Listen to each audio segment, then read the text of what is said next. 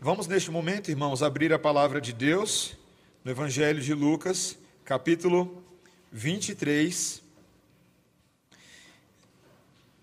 de onde paramos a nossa leitura bíblica alternada do texto de hoje. E continuamos a partir do versículo 1 e vamos até o versículo 25. Então, hoje a pregação vai englobar todos esses versículos que estamos lendo, tanto na leitura bíblica alternada quanto neste momento agora. Lucas capítulo 23, versículo 1, essa é a palavra do Senhor. Levantando-se toda a assembleia, levaram Jesus a Pilatos e ali passaram a acusá-lo, dizendo: Encontramos este homem pervertendo a nossa nação, vedando pagar tributo a César e afirmando ser ele o Cristo, o Rei. Então lhe perguntou Pilatos: És tu o Rei dos judeus? Respondeu Jesus: Tu dizes. Disse Pilatos aos principais sacerdotes e às multidões: Não vejo neste homem crime algum. Insistiam, porém, cada vez mais, dizendo: Ele alvoroça o povo, ensinando por toda a Judéia, desde a Galiléia, onde começou até aqui. Tendo Pilatos ouvido isso, perguntou se aquele homem era galileu. Ao saber que era da jurisdição de Herodes, estando este naqueles dias em Jerusalém, lhe o remeteu. Herodes, vendo a Jesus, sobremaneira se alegrou, pois havia muito queria vê-lo, por ter ouvido falar a seu respeito. Esperava também vê-lo fazer algum sinal, e de muitos modos o interrogava. Jesus, porém, nada lhe respondia. Os principais sacerdotes e os escribas ali presentes o acusavam com grande veemência. Mas Herodes, juntamente com os da sua guarda, tratou-o com desprezo, e escarnecendo dele, fê-lo vestir-se de um manto aparatoso e o devolveu a Pilatos. Naquele mesmo dia, Herodes e Pilatos se reconciliaram, pois antes viviam inimizados um com o outro. Então, reunindo Pilatos, os principais sacerdotes, as autoridades e o povo, disse-lhes: Apresentastes-me este homem como agitador do povo. Mas, tendo interrogado na vossa presença, nada verifiquei contra ele dos crimes de que o acusais. Nem tampouco Herodes, pois não o tornou a enviar. É, pois, claro que nada contra ele se verificou digno de morte. Portanto, após castigá-lo, soltá-lo-ei. E era-lhe forçoso soltar-lhes um detento por ocasião da festa. Toda a multidão, porém, gritava: Fora com este! Solta-nos Barrabás! Barrabás estava no cárcere por causa de uma sedição na cidade e também por homicídio. Desejando Pilatos soltar a Jesus, insistiu ainda. Eles, porém, mais gritavam: Crucifica-o, crucifica-o. Então, pela terceira vez, lhes perguntou: Que mal fez este? De fato, nada achei contra ele para condená-lo à morte. Portanto, depois de o castigar, soltá-lo-ei. Mas eles estavam com grandes gritos, pedindo que fosse crucificado, e o seu clamor prevaleceu. Então Pilatos decidiu atender-lhes o pedido soltou aquele que estava encarcerado por causa da sedição e do homicídio a quem eles pediu. E quanto a Jesus, entregou-o à vontade deles. Esta é a palavra do Senhor. Vamos orar, irmãos. Senhor, como como é impressionante a tua palavra. Cada vez que a lemos, ainda que sejam textos conhecidos, somos surpreendidos com detalhes novos, com ângulos que não havíamos percebido antes. Isso, Senhor, porque a tua palavra é rica, ela é vida de fato e de verdade, e ela é a palavra que tem condições de nos mostrar a luz em meio às trevas. É tão somente isso que nós pedimos hoje à noite, Senhor. Dá-nos condições de ver a luz de Cristo, dá-nos condições de ver esperança e solução para o aflito e para o perdido. Mostra-nos o nosso Rei ressurreto, ainda que dentro de um texto tão tenebroso, em nome de Jesus. Amém. Meus irmãos, o que, que aconteceria com você se você caísse dentro de um buraco negro? Você poderia dizer, bem, pastor, ninguém nunca voltou para contar, né? Então a gente não sabe exatamente. Mas, fato é que existem filmes de ficção científica. Eu gosto muito de ficção científica, irmãos. Eu gosto de filme de espaço, de filme de Marte, de Vênus. Eu gosto de tudo isso. E um dos filmes que mais capturou minha atenção nesses últimos anos aí, um dos melhores para mim, foi o Interestelar. Se você não assistiu ainda, você tem que assistir esse filme, ele é muito bom. Ah, e ele tenta explorar um pouco o mistério desses fascinantes e assustadores corpos celestiais que nós chamamos de buracos negros, que deixa todo físico e todo astrônomo curioso. De acordo com as teorias astronômicas, os buracos negros são ah, certos tipos de estrelas bem grandes que, depois de consumir todo o seu combustível, elas se transformam em uma supernova, com um caroço no centro. E, em tese, se a massa desse caroço for maior do que duas massas solares, ele cai sobre ele mesmo, o astro cai sobre ele mesmo, transformando-se então num buraco negro. Então, segundo a teoria de Einstein, quando há uma concentração de massa tão grande em um ponto tão infinitamente pequeno, essa densidade gera um campo gravitacional poderoso. Ele é tão poderoso que, em tese, ele seria capaz de causar uma deformação no espaço-tempo. Por isso que nem mesmo a luz consegue escapar de um buraco negro. E já que nada consegue se mover mais rápido do que a velocidade da luz, nada pode escapar um buraco negro. Ou seja, se você chegar perto demais, vamos supor que você está passeando um dia e você chegou perto demais de um buraco negro. Você será necessariamente sugado para dentro dele. Meus irmãos, buracos negros parecem descrever muito bem o terror que seres humanos sentem ao serem sugados para dentro de certas situações surpreendentes, terríveis e um tanto inescapáveis. A notícia de uma doença terminal, quando você ou um parente ou um amigo era tão saudável, tem esse poder sobre nós. Ou quem sabe a notícia de um acidente que muda o curso de uma vida.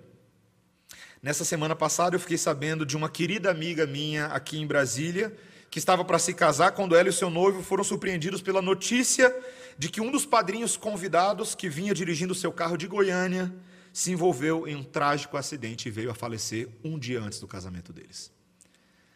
Como é que você casa no outro dia? Eles se casaram, mas foi com o coração pesado, talvez sem aquela alegria que normalmente ocuparia este momento porque ninguém se prepara para esse tipo de coisa, meus irmãos. Buracos negros são aterrorizantes, são cheios de dentes monstruosos, eles são absolutamente tenebrosos. E talvez o mais apavorante de todos os buracos negros com a qual pessoas têm que lidar é aquele que os crentes têm que lidar numa, numa frequência quase diária, quando eles estão tentando ser santos aqueles ataques do maligno e aqueles buracos do pecado que nos parecem inescapáveis, que nunca vão embora, que vêm e se instalam e nos jogam numa espécie de incredulidade que ameaça a nossa própria fé. Seu poder às vezes é estarrecedor, é paralisante. Você alega que você já fez de tudo para, quem sabe, se livrar do tal problema, mas o abismo parece cada vez mais fundo. E, meus irmãos, o problema das trevas nas nossas vidas é que quando elas chegam, elas são caóticas. Elas causam verdadeira confusão, elas tiram a nossa habilidade de ver com clareza, elas nos deixam desnorteados. Na hora do desespero, há uma tendência em nós de esquecermos tudo aquilo que nós já aprendemos, é ou não é verdade? Toda boa ética, toda atitude de fé, Mas isso não pode ser assim, meus irmãos. Nós temos que encontrar uma forma bíblica de lidar com buracos negros. Soldados, quando vão à guerra, eles não podem simplesmente se esquecer das suas orientações recebidas pelo comandante só porque a guerra começou. Salve-se quem puder, joga as armas para cima. Não é assim que funciona. Na hora do furacão, você não pode esquecer as instruções básicas de sobrevivência.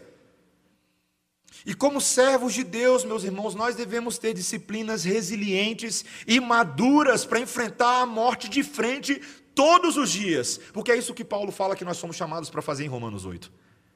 Nós somos entregues à morte, essa é a vida em que nós vivemos. E para isso, meus irmãos, nós devemos observar como foi que Jesus fez isso. Como foi que ele conseguiu, como foi que ele cumpriu os seus próprios mandamentos, sendo íntegro e disposto a viver a palavra de Deus? Tem seis coisas que o Senhor Jesus Cristo faz nesse texto, às quais eu e você precisamos brevemente dar atenção. a forma como Jesus ora de maneira submissa. Em segundo lugar, a maneira como ele não paga o mal com o mal. A sua complacência, a maneira como ele suporta a humilhação, a maneira como ele se assegura da sua identidade e uma resolução inabalável em fazer a vontade de Deus. E vocês vão perceber como essas coisas estão conectadas. Primeiro vamos ver essa intercessão submissa. Lá no versículo 39 do capítulo 22, após os eventos da noite anterior em que o Senhor Jesus Cristo revela a identidade do traidor Judas Iscariotes, após participar da última Páscoa com os seus discípulos, após resolver o debate de quem seria o maior, de quem seria o menor, após avisar a Pedro que Satanás estava querendo ceifar a vida dele. Quando você acha que toda novela mexicana já tinha acontecido, meus irmãos, aquilo não era nem o início. Porque agora, quando o Senhor Jesus Cristo chega no Monte das Oliveiras, como o versículo 39 nos mostra, ele decide entrar num momento de oração. Ele convoca ali os seus discípulos para que se ponham em oração para não caírem em tentação, e ele mesmo se afasta e passa a ter um momento particular com o seu Pai. E o privilégio que nós temos nos evangelhos, meus irmãos, é que o Espírito Santo inspira de tal forma Lucas e outros autores bíblicos para que nós tenhamos esse, esse detalhe da oração pessoal do Senhor Jesus Cristo com seu próprio Pai. Uma, uma prova de que era o Espírito que revelava essas informações. Como é que Lucas poderia saber esse tipo de coisa? E no versículo 42, Jesus muito sinceramente diz: Pai, se queres, passa de mim este cálice, contudo, não se faça a minha vontade, e sim a tua. A famosa oração do Senhor Jesus. Meus irmãos, essa oração foi feita num momento em que o estado de espírito do nosso Senhor estava em total conflito. Aqui a, a verdadeira humanidade do Senhor Jesus Cristo é revelada nessas palavras, em que o seu o seu corpo quer evitar aquela morte, o seu instinto de sobrevivência. Mas a sua natureza divina prevalece, meus irmãos, porque sendo o verdadeiro Deus, ele sabia aquilo que precisava ser feito. Era uma hora de horrores, meus irmãos. Era uma hora de ataques, talvez eu e você não tenhamos sequer a mínima noção do que isso significa, porque por mais que eu e você sejamos atacados por problemas, ansiedades, medos, depressões, nada se compara a ter todos os problemas, ansiedades, iniquidades e transgressões de todos os eleitos em todos os tempos sobre uma única pessoa nesse momento da história. Nada se compara a isso. O texto nos conta, e eu já andei lendo sobre isso no passado, que quando uma pessoa está num estado de agonia tão grande, seria, em tese, possível que uma pessoa suasse sangue. Que foi exatamente o que aconteceu com o Senhor Jesus.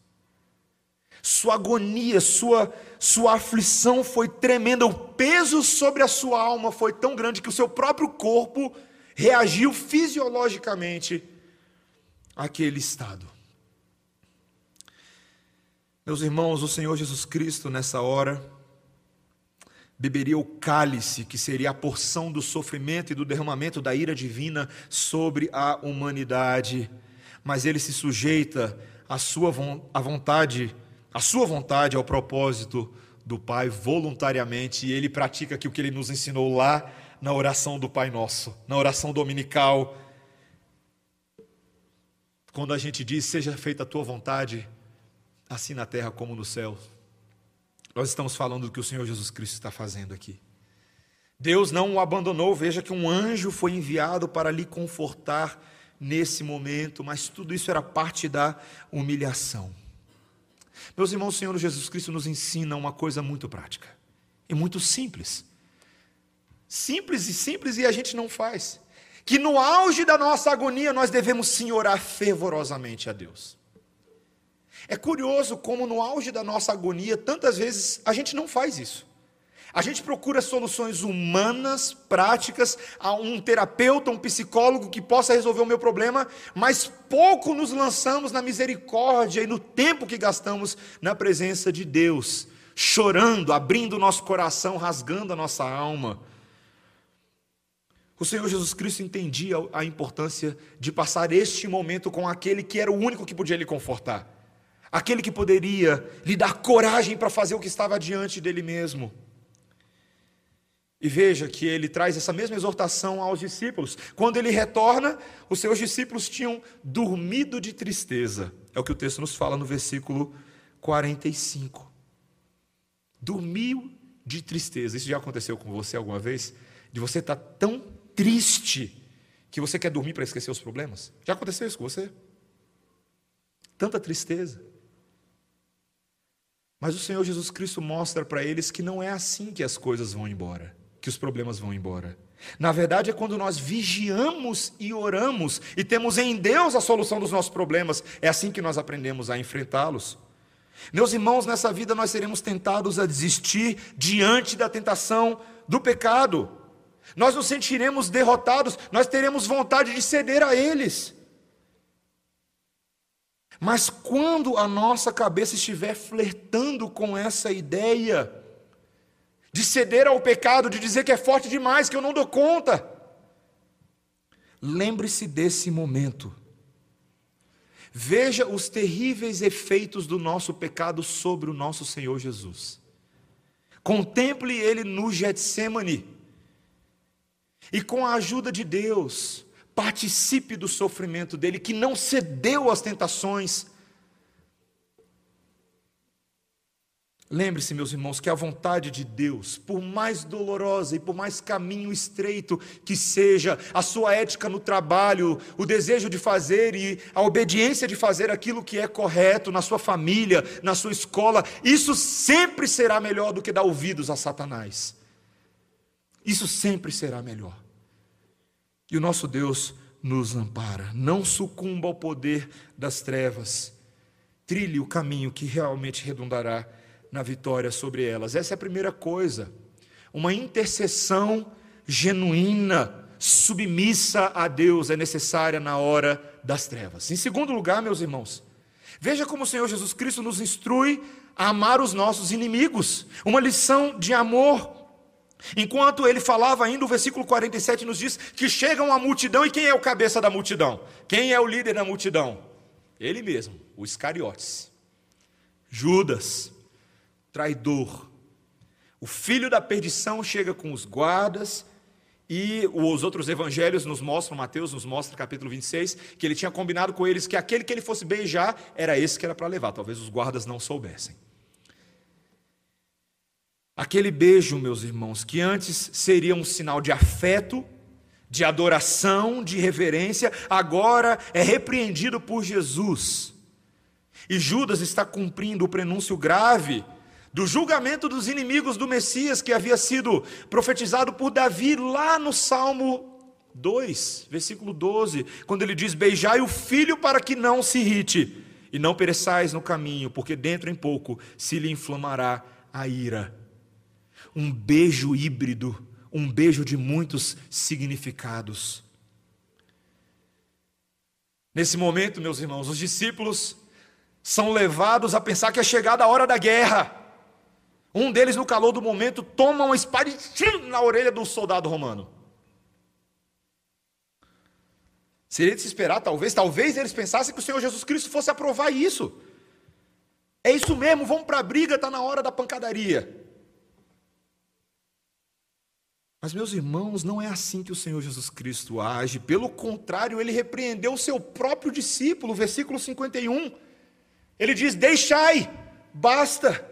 E então faz algo inusitado. Ele toca a orelha do seu captor e o cura. Você consegue imaginar a confusão na cabeça dos discípulos? Você consegue imaginar esse momento? Como assim, mestre? Essa era a deixa para você sair correndo que a gente ia resolver a parada. Talvez eles pudessem ter pensado isso.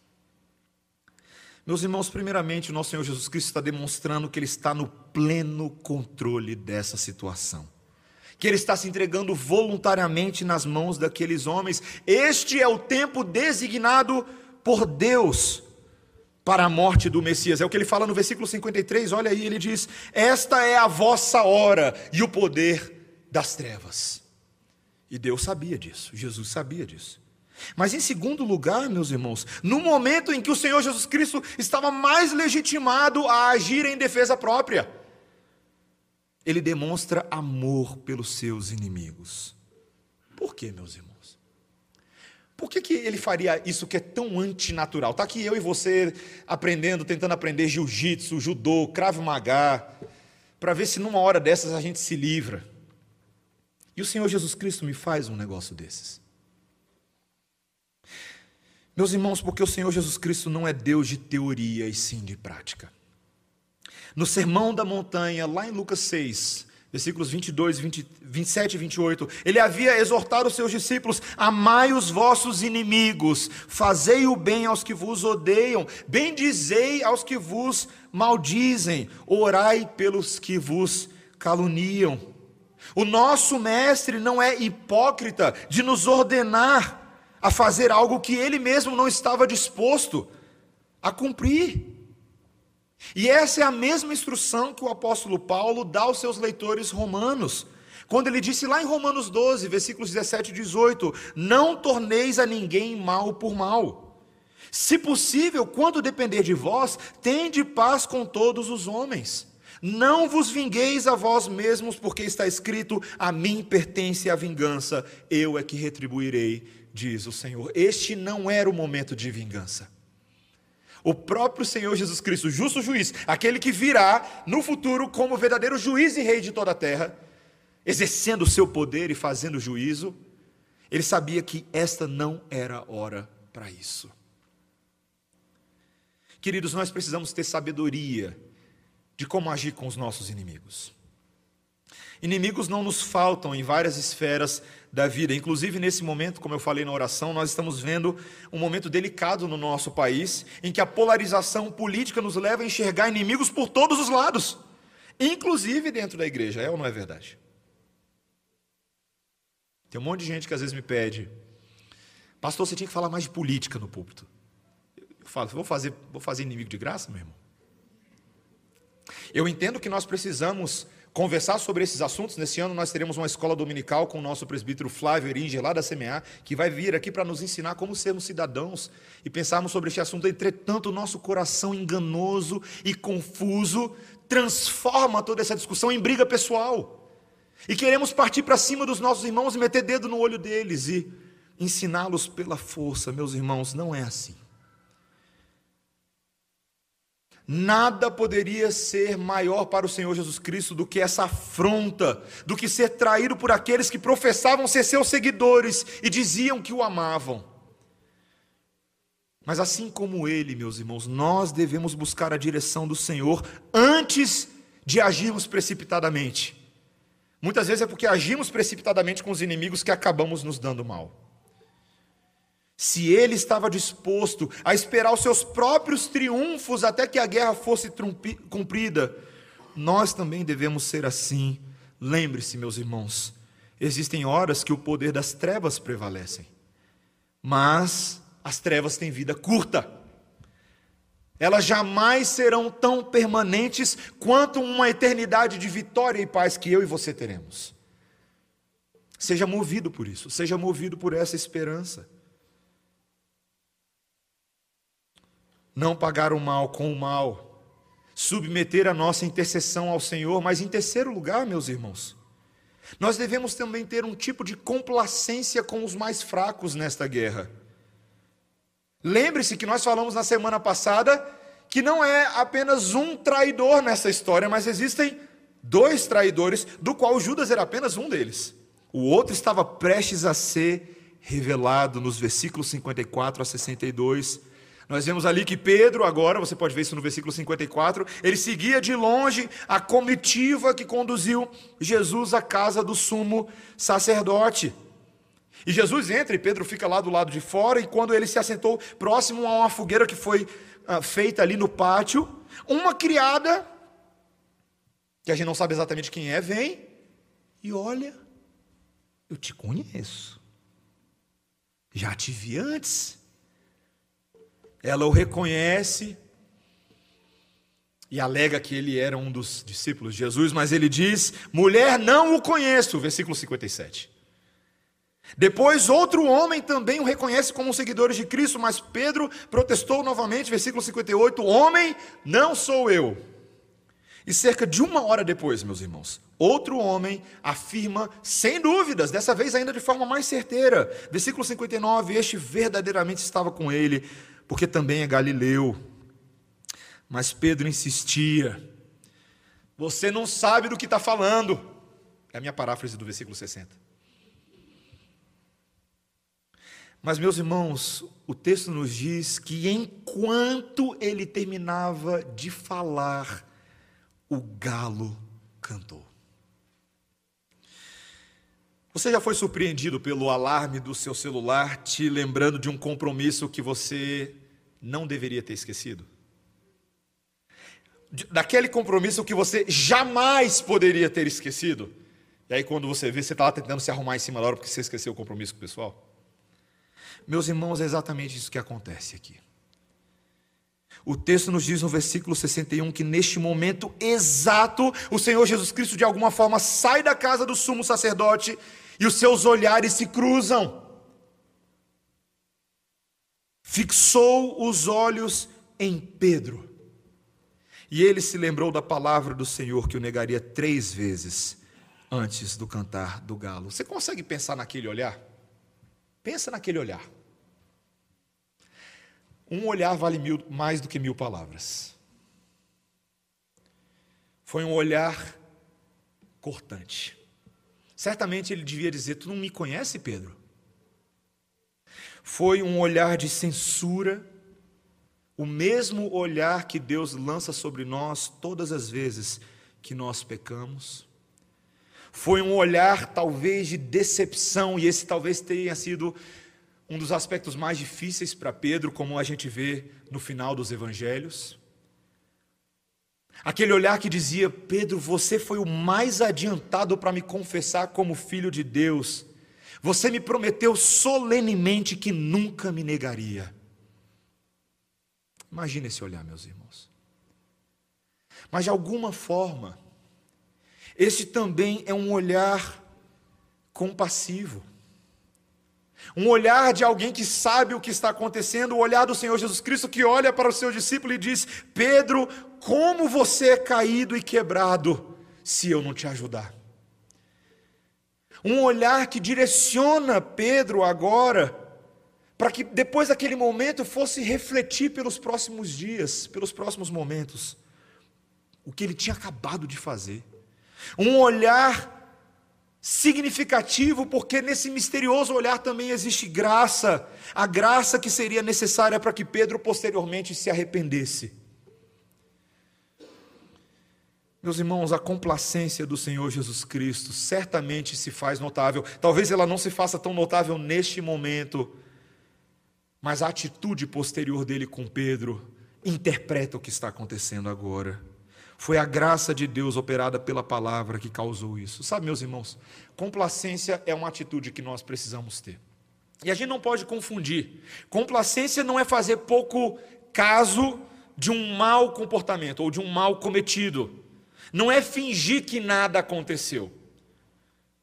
Complacência é o olhar de compaixão para com a fraqueza do outro sabendo que o tratamento daquela fraqueza pode exigir de nós muita paciência. Alunos que, por exemplo, a gente tem muitos professores aqui na, na igreja, alunos que verdadeiramente possuem uma dificuldade de aprendizado irão exigir paciência dos seus professores. Uma pessoa que possui um problema de fala, como gagueira, por exemplo, ela vai exigir um, um bocado de paciência do seu ouvinte. Especialmente problemas morais podem apresentar um elevado grau de recorrência. Porque a luta contra um pecado antigo e habitual geralmente não é vencida com uma fórmula mágica, com um instalar de dedos, e sim com muito esforço, com labor e com tempo. Por isso que pais que têm filhos difíceis, eles precisam simultaneamente ter pulso firme e jogo de cintura das graças. com seus pecadorizinhos dentro de casa. Cônjuges devem trilhar um caminho do perdão inesgotável e da misericórdia, porque os seus parceiros, eu quero que você preste bastante atenção nisso que eu vou falar agora, meu irmão, minha irmã. Seu parceiro vai te decepcionar. Ele vai fazer isso. Eu não sou profeta nem filho de profeta, mas ele vai fazer isso. Ele vai. Se ele não fez ainda, alguma coisa está errada, porque ele já era para ter decepcionado a essa altura. É inevitável. O pastor Dave Harvey, no seu livro, quando, dois, quando pecadores dizem sim, ele afirma a inevitabilidade disso. É inevitável. Não estamos dormindo ao lado de um santo perfeito que já tem o seu corpo glorificado. Muito pelo contrário, aquela carcaça lá é feia demais. Ele dá dor de cabeça, ele insiste em fazer aquilo que ele já disse que vai mudar uma, duas, três vezes. E não quer dizer que ele não queira mudar, preste atenção. Muitas vezes quer sim, o desejo é genuíno. Mas santificação é uma obra progressiva conta com a paciência, com a complacência e com o perdão e a misericórdia do parceiro, porque senão ela não tem como acontecer efetivamente. Nós precisamos lembrar, meus irmãos, que aos olhos santos de Deus, todos nós, todo o nosso pecado é digno de condenação. Aos olhos de Deus, eu e você agora merecemos estar no inferno mas é a complacência dele, acompanhada da exortação do Espírito Santo e da palavra, que nos transforma de fé em fé com muita paciência. Complacência, amor aos inimigos, oração submissa, mas em quarto lugar, meus irmãos, suportar a humilhação. Veja o que acontece no versículo 63.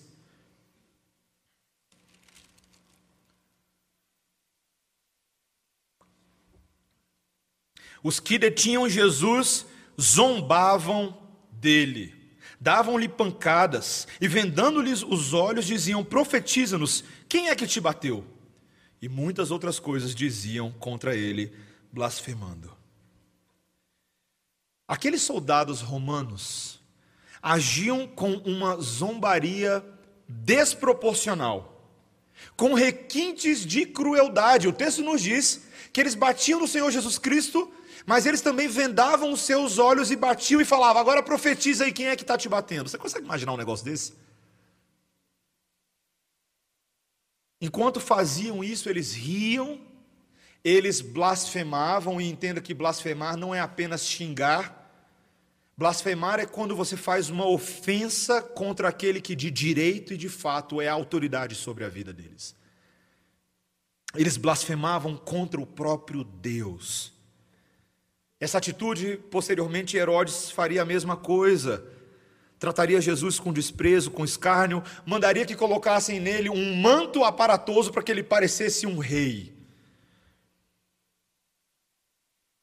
Para fazer chacota com a realeza. Eu, quando eu estava estudando esse texto na segunda-feira, só de ler o texto, gente, só de ler o texto, o sangue já dá uma esquentada, né?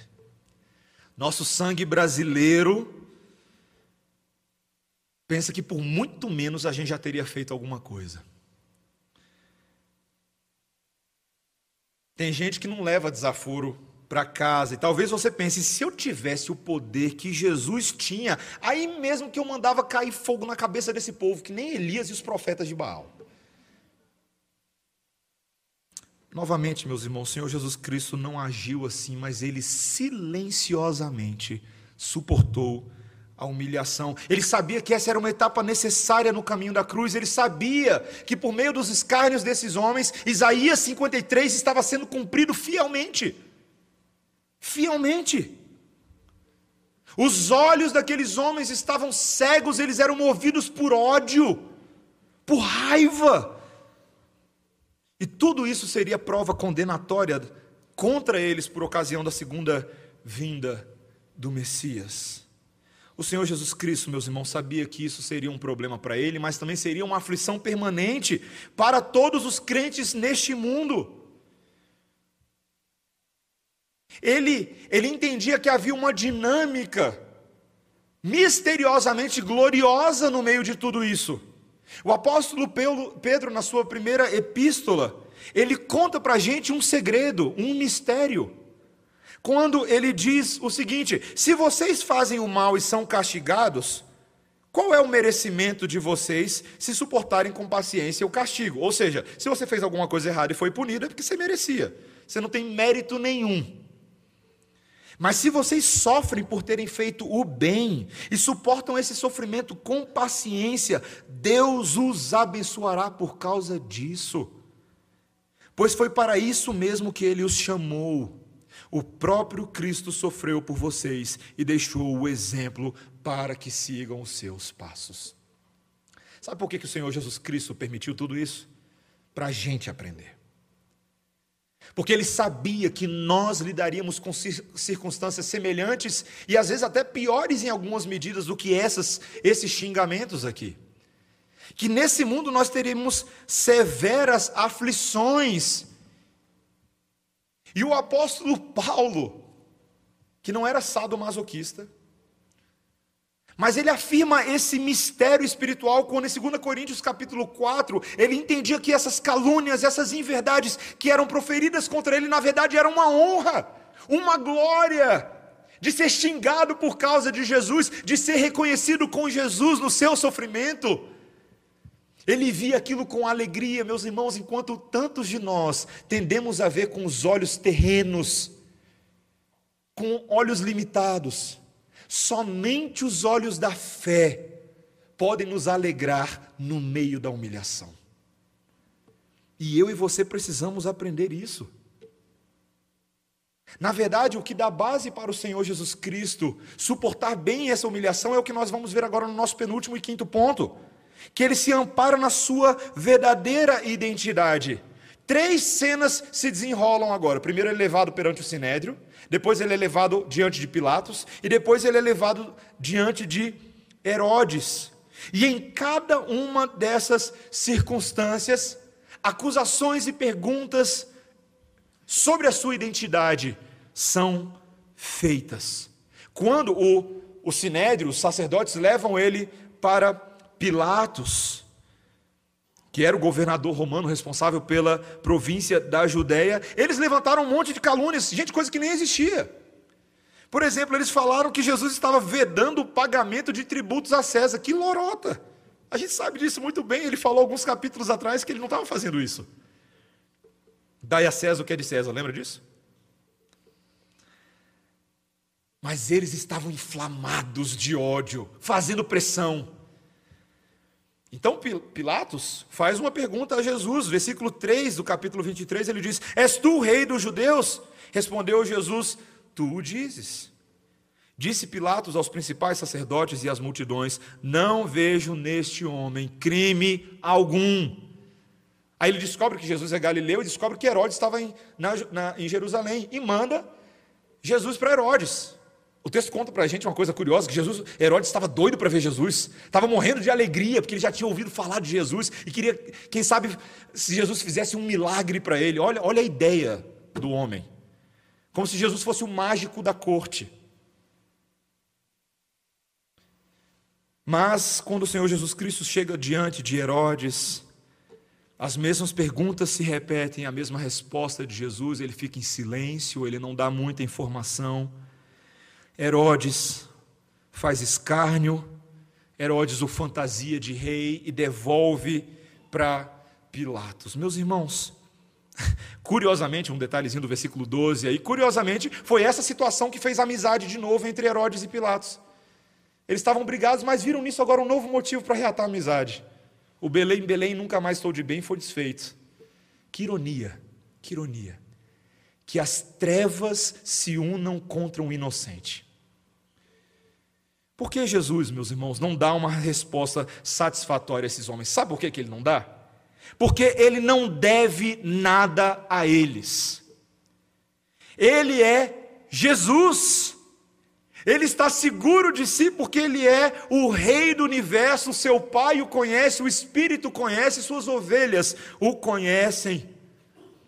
Meus irmãos, o Senhor Jesus Cristo está nos mostrando que nossos verdadeiros nomes, nossa verdadeira identidade nos é dada por Deus, nossos nomes estão escritos no livro da vida, não é o cartório de primeiro ofício do Núcleo Bandeirante, não é o Marcelo Ribas, não é ninguém que tem poder sobre o seu nome, senão aquele que te salvou das trevas para a luz. É essa convicção da nossa identidade, principalmente no mundo hoje em que há uma crise de identidade. Múltiplas identidades, pessoas que vivem em crise. Meu gabinete está cheio de gente que vive em crise de identidade. E nos esquecemos, meus irmãos, que nós não devemos nada a esse mundo como se nós estivéssemos no tribunal dos homens. Não, são os homens que estão no tribunal de Deus. A nossa identidade, e eu espero que você creia e saiba disso, é que você é um eleito de Deus. Que você foi chamado por Deus que você foi justificado por Deus, que você é santificado por Deus, que Ele te glorificará, que você foi adotado por Deus, que houve expiação dos seus pecados, que houve propiciação, que a ira que estava sobre você foi removida, que você agora é um filho adotivo dessa família, que você é herdeiro das coisas celestiais, essa é a sua identidade. Todas as vezes que Satanás ou as ideologias, e filosofias ou o nosso próprio pecado quiserem nos contar uma outra história, nós precisamos lembrar que nosso Deus não é homem para mentir. Ele não é homem para mentir. E o próprio Senhor Jesus Cristo se confiava neste nessa identidade. É isso, meus irmãos, que faz com que ele tenha em último lugar uma resolução inabalável. O medo e a covardia de Pilatos faz ele cair na armadilha. Ele estava prestes, ele que pareceu resistir pela ideia de um tempo de não crucificar Jesus, ele iria fazer uma coisa abominável e injusta contra a sua consciência, e aquela multidão toda estava fazendo algo contra a sua própria consciência. Pilatos havia, num primeiro momento, declarado que Jesus era inocente, tinha intenção de libertá-lo, mas para agradar as pessoas e fazer política como todo político. Lavo minhas mãos. E acha que ao fazer isso ele está bem, né? Ele entregou Jesus à vontade desses homens para ser crucificado. E meus irmãos, o que é mais impressionante é que em todo esse trajeto, inclusive agora, em que Barrabás, o homicida, aquele que causa divisão, sedição, aquele verdadeiro criminoso, no momento que ele é solto, o Senhor Jesus Cristo aceita a declaração que é feita a seu respeito. Sem chiar, sem fazer mimimi, sem gritar. Porque ele tem uma resolução inabalável em cumprir todo o desígnio de Deus, toda a vontade de Deus. Se você é parecido comigo, você viu tudo isso que nós vimos agora, e você, bem honestamente, às vezes é assim que a gente se sente, você fala assim, pastor, parece bom demais para ser verdade, mas eu não consigo viver assim. Seja honesto, seja honesto. Pastor, eu não eu não dou conta de viver como Jesus viveu. Eu não dou conta de ter esse tipo de oração que ele fez no Getsemane. De submeter a minha vontade dessa forma. Eu não sei como controlar a minha ira e amar os meus inimigos. Eu não sei como fazer isso. Eu não tenho essa paciência de Jó com quem faz besteira. O meu olhar para Pedro teria fulminado ele que nem um ciclope. Eu não sei levar desaforo para casa, pastor, se alguém me humilha no trânsito. Eu quero parar o meu carro e sair na mão com ele, como eu vi outro dia uma briga na W3. Eu não tenho assim tanta firmeza, pastor, na minha identidade, como você falou aí. Como crente, eu não tenho essa coragem toda de ir à cruz. Meus irmãos, o que é impressionante da narrativa do Evangelho é que o nosso Deus sabe disso. O nosso Deus sabe que nós não temos condições de fazer um décimo do que o Senhor Jesus Cristo fez aqui. Se nós fôssemos salvos na nossa capacidade de realizar metade dessas coisas, ninguém ia para o céu. E é por isso, meus irmãos, que o próprio Evangelho está retratado para nós aqui, enquanto nós corremos das trevas por instinto de autopreservação, meus irmãos, o Senhor Jesus Cristo se deixa ser sugado pelo buraco negro. Ele chega bem pertinho e ele se entrega. Ele se entrega. Ele responde a pergunta sobre o que acontece se alguém entra num buraco negro. Essa pessoa morre. Mas, meus irmãos, ele superou esse mistério, porque ele foi a primeira pessoa que voltou de lá.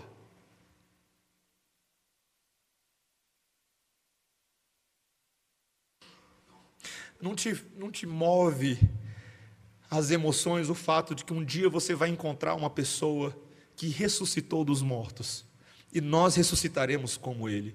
Ele venceu o buraco negro, ele venceu a morte, meus irmãos. Ele foi de peito aberto, mas ele tinha poder na sua obediência para vencer a morte. E ele fez tudo isso em nosso lugar, coisas que eu e você não teríamos condições de fazer. Tudo isso. Meus irmãos, sabe por que buracos negros não são um mistério para Jesus? Para começar, porque os buracos negros espaciais foi ele mesmo que criou. Ele que sustenta, e ele criou para fazer isso mesmo, para eu e você ficarmos fascinados com essas coisas. Fascinados com a grandeza de Deus. Mas os buracos negros na nossa vida, é Ele quem governa sobre cada um deles para que eles alcancem os propósitos específicos de nos levar a depender menos de nós mesmos e mais dele. Para que nós não achemos que nós somos coisa alguma, porque nós não somos, mas à medida que confiamos nele, tão somente no Senhor Jesus Cristo, nós podemos caminhar por esses buracos que parecem inescapáveis. Davi, no Salmo 23, lá atrás, sabia disso. Ainda que eu ande pelo vale da sombra da morte, não temerei mal algum, pois tu estás comigo. Essa é a esperança do rei Davi. Não se confiar no seu poder, na sua capacidade de derrotar gigantes, na sua capacidade de governar Israel, mas no, no Deus que era com ele, no vale. Meus irmãos, na nossa confissão de fé, no capítulo da providência, ela fala o seguinte: o nosso Deus gracioso, muito sábio e justo, muitas vezes, presta atenção que a confissão fala, porque é lindo. Muitas vezes deixa por algum tempo seus filhos entregues a muitas tentações e às corrupções dos próprios corações. Aí ela responde: por que, que Deus faz isso? Para animá-los a dependerem mais íntima e constantemente do apoio do próprio Deus e tornar-nos mais vigilantes contra as futuras ocasiões de pecado e para vários outros fins justos e santos. Por que o mal existe no mundo? Essa é a grande pergunta da Teodiceia que filósofos há séculos estão tentando responder. Nós não sabemos exatamente responder por que o mal existe no mundo, mas uma coisa eu sei. Quanto mais mal esse mundo é, mais dependente de Deus eu preciso ser.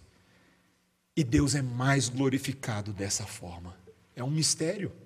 Mas Deus é glorificado quando eu reconheço a minha inabilidade de me salvar e me lanço naquele que pode me cuidar. Meus irmãos, esse é o ponto. Esse é o ponto.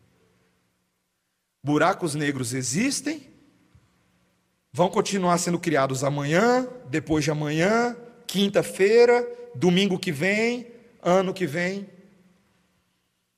Mas o nosso Deus é conosco. O Senhor Jesus Cristo venceu a morte. No mundo tereis aflições, mas tem de bom ânimo, eu venci o mundo, foi o que ele falou. E que isso nos ajude, meus irmãos, a confiarmos em Jesus, amém? A sabermos que mesmo quando as trevas chegam, o nosso Salvador chega junto e está conosco. Vamos orar, irmãos.